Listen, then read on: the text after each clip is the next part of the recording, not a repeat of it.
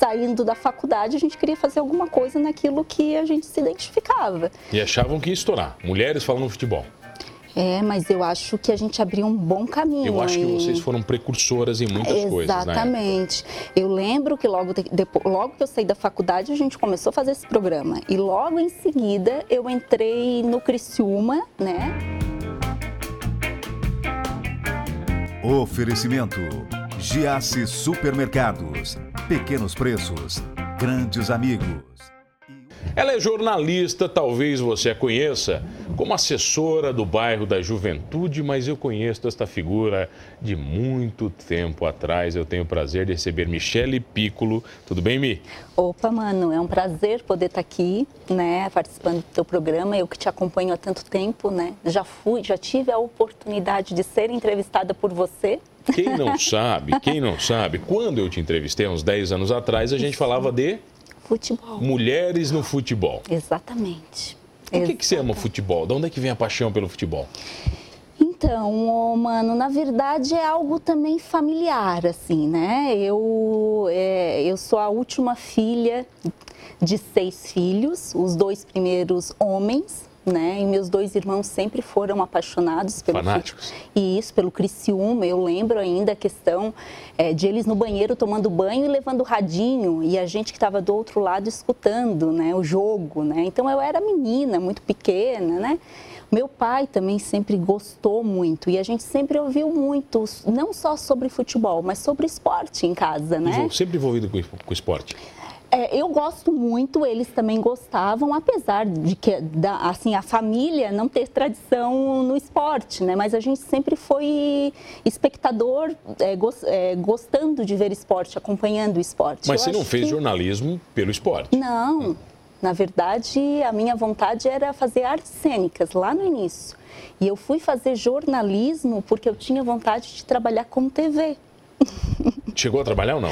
Não, depois Nunca? eu falei, não é minha área. Não é? Não, não deu? Mas queria ser apresentadora? Não. Eu, eh, na verdade, eu queria eh, ser atriz. Né? Ser atriz. Meu novela? sonho. De novela? Exatamente. É, desde de pequena, assim, a minha vontade sempre foi ser atriz. Fiz teatro por um, por um tempo, assim, mas depois, acompanhando o jornalismo, né? conhecendo um pouquinho da- de cada área do jornalismo, eu acabei achando que o jornalismo da televisão, né, aquele para apresentar, não era muito a minha praia. Assim. Eu me descobri é, escrevendo, né? Gostando de escrever, gostando de contar histórias, né? É, e o jornalismo tem disso. A partir do momento que tu começa a, a contar histórias, a ajudar as pessoas através daquele, daquilo que tu está fazendo, da, da, da tua profissão, é, aquilo vai te envolvendo de uma forma e tanto, assim. Acho que é por isso que eu fui parar no bairro da Juventude. Tudo a ver, né? Tudo a ver. Aí nós vamos falar daqui a pouco. Até lá nós temos muita história para contar. É ótimo. Você teve um programa de, Futebol. de futebol. Futebol entre elas. Como é que era esse programa? Nossa, mano, faz tanto tempo. Vamos lá. É, Eu logo- lembro de fragmentos desse É, programa. Ele acontecia na Rádio Ulha Negra, né? Eu, minhas colegas de profissão Fernanda Zampoli, Alexandra Benincá e Cláudia Arnes, né? A gente tinha essa vontade, gostava de- do futebol, acompanhava o futebol. É, eu e a Fernanda e a Alexandra nos formamos juntas, né, na mesma turma da faculdade, e a gente achava que A tinha Alexandre se jeito. formou comigo a vida inteira. Exatamente. E hoje ela é advogada, né? Estudou a vida inteira comigo. Eu chamo ela de número dois. Sabia? Porque eu era número um da chamada. Ela sempre foi número dois. Nome dois. Pra quem não sabe, meu nome é Alessandro, tá? Você tem que ver, mano, é Alessandro com dois S. E aí o que, que aconteceu? A gente era meio metida, né? Achava que né? gostávamos de futebol e saindo da faculdade a gente queria fazer alguma coisa naquilo que a gente se identificava. E achavam que ia estourar. Mulheres falando futebol. É, mas eu acho que a gente abriu um bom caminho. Eu acho que vocês foram precursoras em muitas coisas, né? Exatamente. Eu lembro que logo, de- depo- logo que eu saí da faculdade, a gente começou a fazer esse programa. E logo em seguida, eu entrei no Criciúma, né? É, trabalhando na agência Continental AP, mas cuidando do site do Criciúma, né? Que era o Portal do Tigre. Isso tu pode imaginar, em 2004, quando a internet não era Lá tudo... Exato, não era tudo que a gente está vendo hoje, né? A informação chegava pouco por este, por este meio, né? A gente não enxergava e, a internet como meio de informação. Né? E na época, em 2003, quando eu comecei a fazer o Criciúma, eu cobria o Criciúma pro site, né? Então, para quem às vezes estava fora do país, era um veículo muito utilizado, né? E a partir dali eu fiquei cobrindo o Criciúma por oito anos, oito, nove anos. Né? E o programa, o programa teve vida longa ou não? Não, não, aí a gente precisava, né, na época, né, a gente precisava de patrocínio, e aí entrava algumas outras coisas para manter, né, o programa, né. Mas mulheres e futebol não tinha muito preconceito? Ele ainda tem. Até hoje né? tem preconceito? Tem, um pouco. É, se tu me perguntar, é, tu sentiu na pele o preconceito? Nunca recebeu assim, mano? Um, não. Uma ofensa? Um, Se a mulher dizer cala a boca, você não entende merda nenhuma, ou não? É, às vezes acontecia nos jogos, quando, quando o Criciúma vai bem, tudo são flores, né, para a torcida, né? Quando o Criciúma perde, é, a gente que ficava ali cobrindo o jogo dentro do campo, a gente às vezes escutava algumas coisas. Parecia que você estava jogando junto, é Exatamente, é mas a gente tinha alguma, eu tinha algumas técnicas, né? O foninho no ouvido, né? Então colocava ali e ali eu ficava no meu mundinho e às vezes esquecia de algumas coisas, né? Mas eu nunca sofri assim na pele é, dos colegas de profissão que estão ali, de jogadores, de toda a parte né, que está envolvida com o futebol, nunca sofri. Ah, você sempre foi uma mulher muito bonita. E os jogadores ah. não cantavam você? Ah, para, para cima de mim, Michele. Jogador de futebol não vai te cantar? É, eu, eu acho que é, o cantar, né? Existia, lógico, né? É, é, é, impossível dizer que não, mas eu sempre fui muito respeitada. Né? Sempre Naquele... foi muito profissional, né, Miriam? Exatamente. Eu acho que isso sempre... É, eu acho que é, que é isso que faz a diferença, assim, sabe? É, você é mulher, você sofre preconceito não só com o futebol, mas hoje ainda em vários setores, né? A gente ainda é uma luta, né? A gente tem que, que, é, que mostrar muito que a gente pode, né? E, mas eu acho que quando tu faz com amor, quando tu faz com vontade, acreditando naquilo que tu está fazendo e com profissionalismo mesmo, as pessoas passam a enxergar aquilo diferente. Sete anos de Tigre depois? Depois surgiu o bairro da Juventude. Já foi direto? Foi, eu, eu, foi um período assim muito curto, alguns meses só, né? Porque além do Criciúma, né, de cobrir o Criciúma, eu também trabalhava na agência, né? Então ali eu trabalhava com a parte de mídia, né? Atendimento ao cliente, é, produção de conteúdo, né? E aí esse deu, é, eu acabei saindo da agência e logo em seguida, numa questão de um, um mês, acho que dois meses, pintou a oportunidade do bairro da Juventude. Em quantas horas você se apaixonou pelo bairro da Juventude depois que entrou lá? Rapidamente, né? Não tem como. Não, não dá uma hora, né? não dá. Não dá, não é verdade. Quem... Eu acho que só quem está lá, de... é. que tem quem está lá, que tem essa oportunidade de conhecer o bairro, sabe é, do que, que, é feito lá. Lá né? você se realizou como profissional? Me realizei, eu, eu continuo me realizando. Isso que é o mais, mais importante, assim, né? Trabalhar com o social é muito legal, mano. É, é, a gente tem um desafio porque a gente não tem um produto, né? Por exemplo, eu que trabalho com assessoria de imprensa, né? Com a parte de, de comunicação, a gente não vende um produto, né? A gente é, trabalhar com solidariedade, né? O nosso produto é o quê? É a solidariedade, é acreditar que aquela criança, que aquele adolescente tem todas as oportunidades para dar certo, né? Então a gente não tem um produto, né, que a gente possa tocar. Mas qual a diferença né? da assessoria de imprensa do futebol? Você trabalhou em mundos bem extremos, né? Uhum. Agência de publicidade, o futebol e agora o marketing social, uhum. a comunicação social. Tem algum denominador comum entre eles ou não? Ou são mundos muito, muito distintos? Acho que não são muito distintos, não. Tanto o futebol como essa área do social trabalha muito a paixão, né? o, o envolvimento, né? a gente Verdade, lida com, com a emoção das pessoas, né? a gente lida com os sonhos das pessoas. Né? Mas no futebol você tem duas coisas, você tem paixão e raiva, né? Exatamente. Você tem dois extremos, é... no bairro acho que só tem um lado bom, né? É, é, só o lado bom, é verdade, mas... É Mas eu acho que mexer com esse, é, com esse, com esse sentimento das pessoas que é o mais importante. Vamos falar um pouquinho assim. mais disso na volta, pode ser? Vamos. Eu tenho o prazer de receber ela que sonhava em ser atriz, virou jornalista, passou pelo Tigre e hoje está na assessoria de comunicação do bairro da Juventude AMI. É rapidinho, eu já volto. Voltamos, voltei aqui no Manos Talk Show e você já sabe comigo, Mano Dal Ponte, duas entrevistas sempre inéditas todas as noites aqui na RTV Criciúma. Canais 19.1 da sua TV aberta, 527 da NET Criciúma, online no portal rtv.com.br. Perdeu um Humanos Talk Show fácil, não se desespere. Você acessa lá no YouTube ou no Spotify do Humanos Talk Show. Você cu- cu- curte, to, compre. Curte todos os programas completinhos, inclusive este com Michele Piccolo, ela que é assessora, jornalista do bairro da Juventude. Quantos anos já de bairro? Completados agora em março, 10 anos. 10 anos? 10 anos. Parece que foi ontem. E o que mais te surpreendeu nisso tudo? É... O que mais me surpreendeu nisso tudo, mano, é... eu sempre tive muito. A minha vida, a minha vida sempre foi muito longa dentro da- do- do- dos trabalhos onde eu, eu frequentei, assim, onde eu trabalhei, né? E... Mas o que me surpreende não é nem, nem o que me surpreende. Eu acho que é o que eu sou surpreendida todos os dias né? E, o que é- e o bairro é isso, é se surpreender todos os dias. É, cada dia é um dia diferente, cada dia é, é- é sabendo que a gente conseguiu é, oportunizar e trabalhar para aquelas crianças e para aqueles adolescentes que estão lá. Você fala que o marketing social é um marketing interessante de trabalhar. E Sim. realmente, como publicitário, a gente sabe que o social é primeiro, depois o futebol. Você trabalhou nos dois, nas duas pontas maravilhosas do que é marketing e comunicação.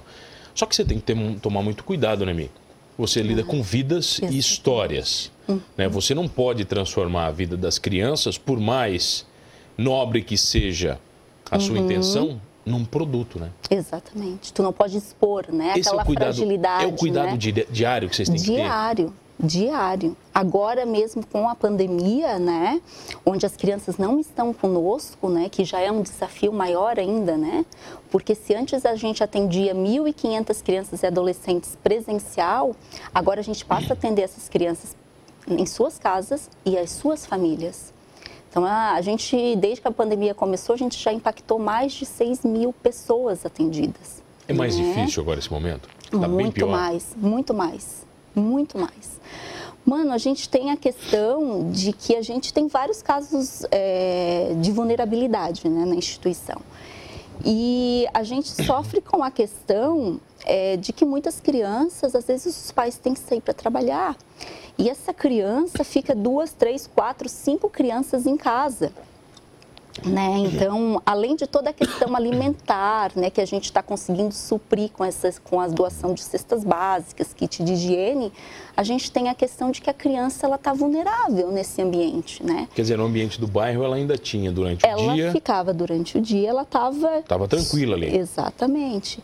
E agora é- são quantos meses ali que ela está naquele ambiente desprotegido muitas vezes. E não porque a família quer, porque a família precisa trabalhar. E às vezes a criança não tem onde ficar.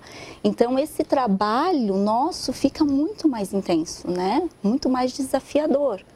Né? A gente tem que. Você não pode também entrar numa casa e obrigar o pai a fazer o que você quer, né? Exatamente, né? Então é é um trabalho que a gente tem lá junto com o setor psicossocial, de visitas, né? De, de conversa. A gente criou grupos de, de WhatsApp para poder estar em contato direto com a família, para ver o que, que ela, a família está precisando de fato, o que, que é urgente, né?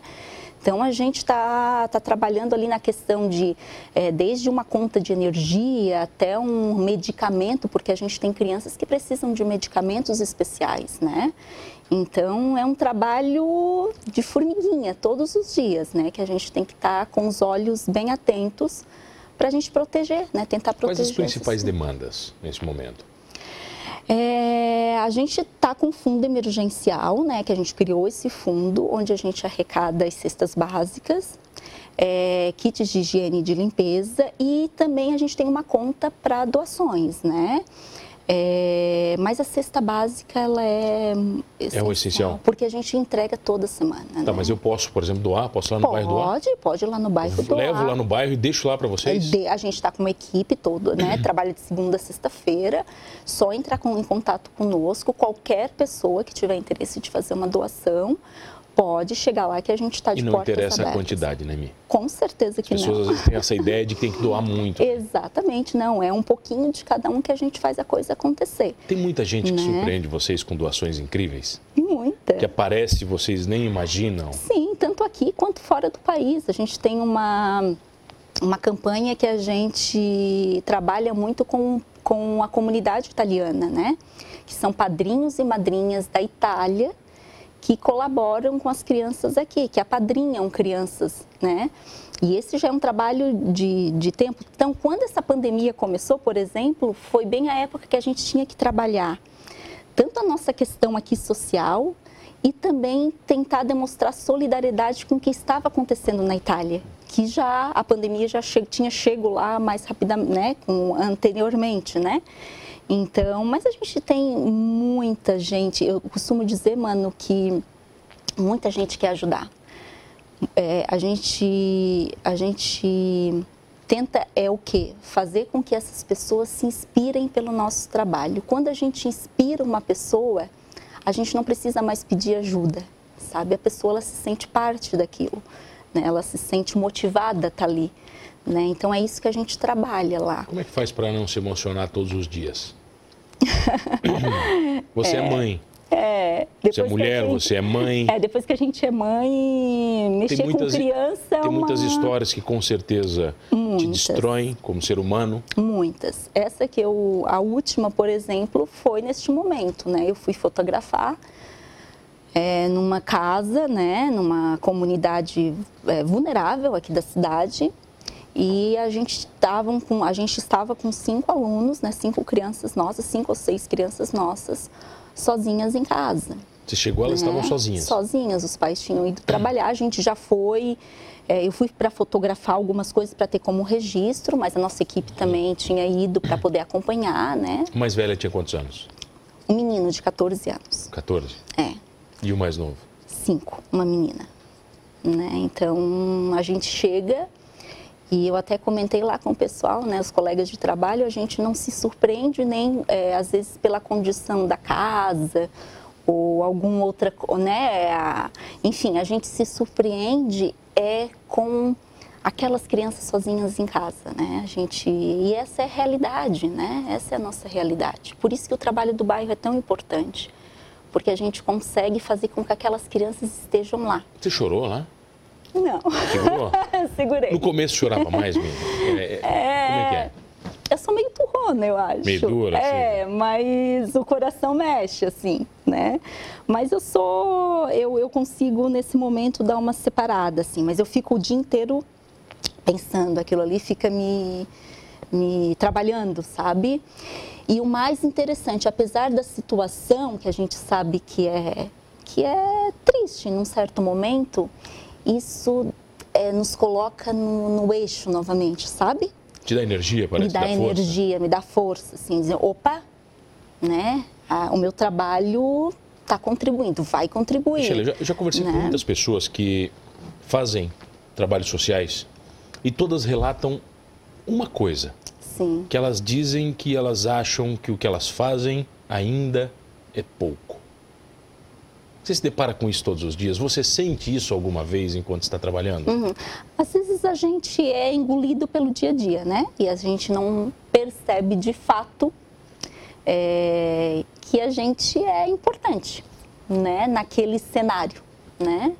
É, às vezes acontece comigo de fazer as coisas que acabam vai seguindo um fluxo e a gente acaba não percebendo de fato. Mas eu, eu não acho que é pouco, sabe? Eu acho que, que, que é um momento, né? No momento que a gente está, a gente está fazendo e eu acho que é ter foco, né? A gente, esse trabalho que eu faço, eu tenho consciência que é importante, Né? É importante que, que, que seja divulgado aquilo que se faz no bairro da juventude, é importante o meu papel lá, para inspirar e para fazer com que outras pessoas também colaborem. Né? Então, eu esse... tenho essa consciência. Mas, mas às vezes eu confesso que eu sou engolida pelo dia a dia e a gente acaba. Por isso que eu te falei, né? Que as histórias às vezes é, são importantes da gente estar tá, tá acompanhando essas histórias para que a gente ganhe uma energia nova que a gente nos coloque novamente dizendo: olha, é, segue, vai que, que tu estás ajudando, que tu está colaborando. Tenho certeza que essa história colaborou demais Exato. com os nossos telespectadores, mas acabou o programa. Não acredito. Você viu? Estava toda nervosa, não sabia o que contar, já acabou. Não, gente. Tem que chamar de novo. Você nem queria vir, agora quer vir de eu novo? Eu fiz um roteirinho achando que ia falar muito e olha só, Viu? não contei metade das coisas Convida que eu queria Convida a galera para conhecer o bairro. Câmera vai lá. Aqui? Na sua Aqui, primeira. né? Então, gente, é, se você tem essa oportunidade, né, e, e, ou melhor, se você não teve a oportunidade de conhecer ainda o trabalho do bairro, vá. Né? O bairro é da comunidade, o bairro é de Criciúma, é de toda a região. E eu tenho certeza, como o Mano começou aqui falando, né? É, quanto tempo eu demorei para me apaixonar pelo bairro é questão de segundos, assim. Então eu tenho certeza é, que se você for lá e, e, de fato acompanhar tudo que é feito, é, o, a, essa, essa, essa emoção vai surgir e você vai querer estar acompanhando o bairro por muito, muito tempo. É isso. Mi, obrigado pela presença. Obrigada. Obrigado a você que está comigo todas as noites. Não esqueça de uma coisa: fazendo ou não a diferença na vida das pessoas, somos todos humanos. Oferecimento: Giasse Supermercados. Pequenos preços, grandes amigos.